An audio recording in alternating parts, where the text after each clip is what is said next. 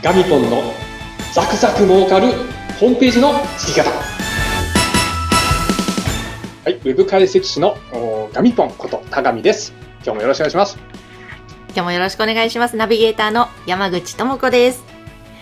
さあ、ガミポン前回の配信ではネットでの法人セールスはブルーオーシャンだからやった方がいいよというお話をいただきましたがちょっと具体的に踏み込んで今日は伺いたいと思いますが今日はどんなテーマでいきましょうか？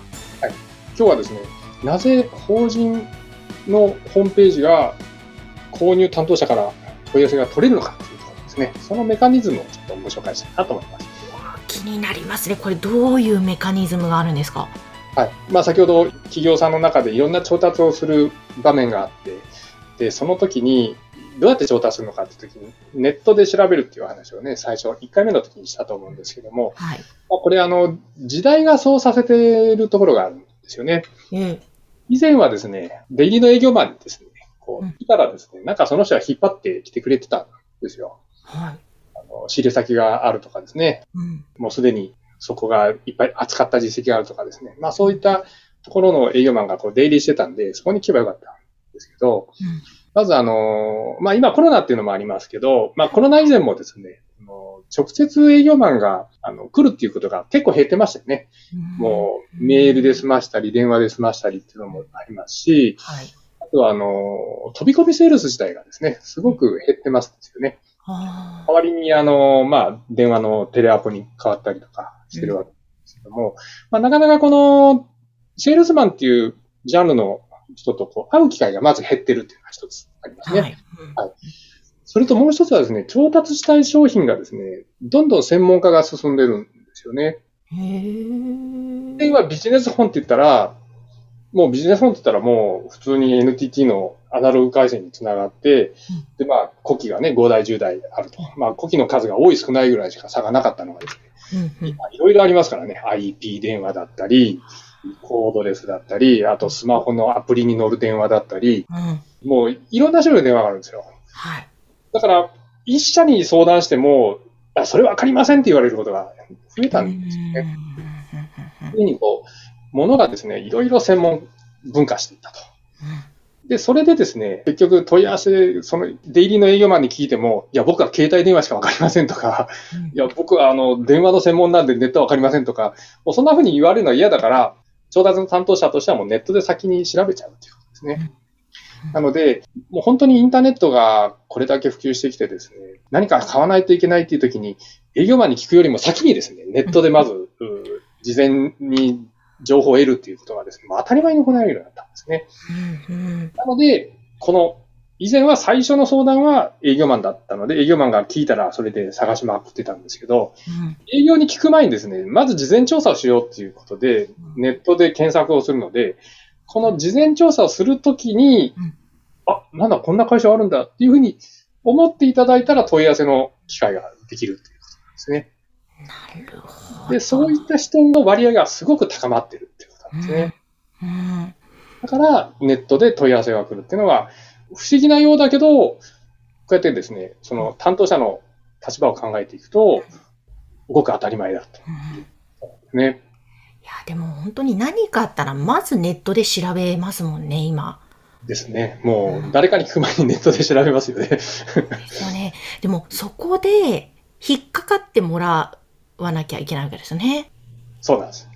そこで引っかかるためにはうん、またこれ、あの、後の方でやりますけどね、キーワードを入れていただいたときにうん上位表示させるということになっていきますけども、うんとにかく、その、最初の誰にも相談してない状態で、まず問い合わせを取るっていうのはですね、この一番ネットが得意とするところなので、うんやっぱりですね、こう一番最初に情報を教えてもらって、あ、そうなんだって驚くと記憶に残るんですよね。はい、はい。だから、とにかく一番最初に見ていただいて、あ、こんな会社があるんだって言ってうん感じていただくような、えー情報ですね。うん。情報の量とか質とかがやっぱりポイントになってくるんですよね。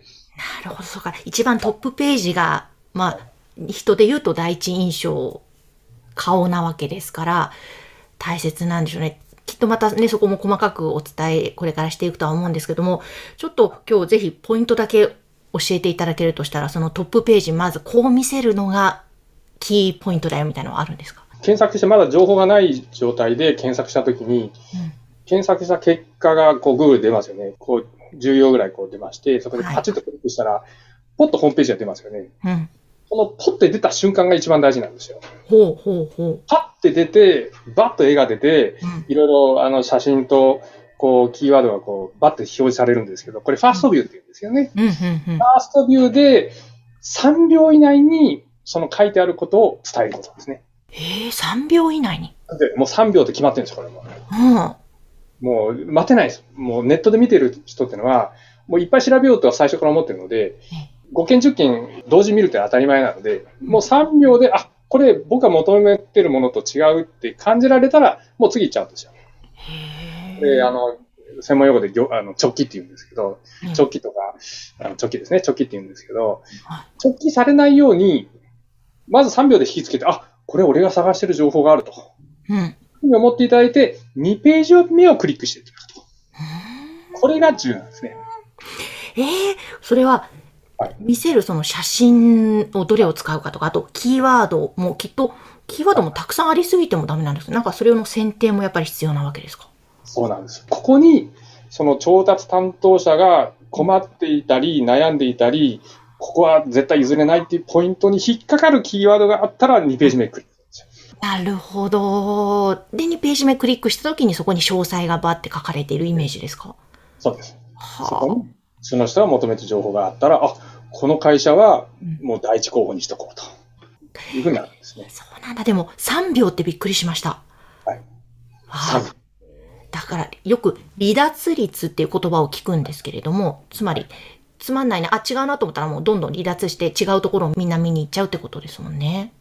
また離脱はですね、トップページだけはですね、最初に表示されたさっきファーストビューとお話ししましたけど、うん。ファーストビューっていうのは、まあ、ランディングページと言いましてうん、一番最初に表示されるページなんですよね。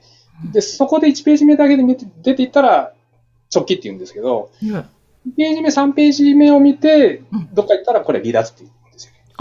そうなんですね。だからちょっと厳密に意味が違う。なるほど。言葉の意味がそうなん違ってくるんですね。離脱っていうのは2ページ目、3ページ目のコンテンツがつまんなかったからね、別のとこ行っちゃうっていうことあなんですね。あ、なるほど。ファーストビューは良かったかもしれない。ああ、そう、あ、そういうことなんですね。初めて知りました。はええじゃあまあ、とにかくファーストビューでダメだと思ったらもうどんどん他のとこ行っちゃうし、そこでパッて相手の方の、おって思わせたらいいわけです。そそのきっと作り方のね、秘密もあるんでしょうね、ガミポン。ですね。つ作り方のポイントがあります。気になりすぎますね。これはきっと話し出すとまた、な、何時間もですか？かりお話ししたいですね。ああ、わかりました。じゃあちょっとその辺もまたね、深掘りして、もう一個一個ちょっとやっぱり丁寧にね、皆様に解説して配信していきたいなと思いますね。はい。はい。ということで今日はそのホームページになぜ問い合わせが来るのかという部分から、まあファーストビューが大切だよというお話までしていただきました。皆様何か質問などありましたらまたガミポンへの応援メッセージもお待ちしております。番組の概要欄にガミポンの会社のホームページ掲載しておりますので、ぜひそちらからお問い合わせください。今日もありがとうございました。ありがとうございました。また来週。